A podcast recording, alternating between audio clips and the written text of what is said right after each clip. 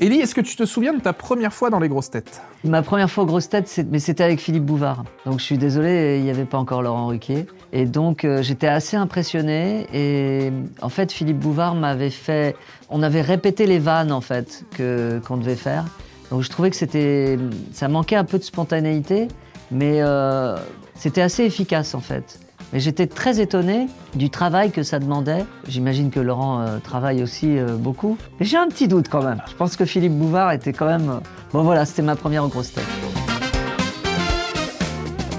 Peux-tu nous raconter ton meilleur souvenir dans l'émission? Alors mon meilleur souvenir, bah, c'est en fait à chaque fois que je suis avec des potes, euh, par exemple avec Gad ou avec Muriel, euh, avec des gens avec qui j'ai une connexion très forte et où ça fuse dans tous les sens et où je pars euh, en vrille euh, dans des dans des personnages, où on part euh, dans des, dans des délires un peu surréalistes. Ouais, c'est c'est surtout ça. Quand il y a une bonne connexion avec les, avec les gens de l'équipe, là, ça peut aller très très loin.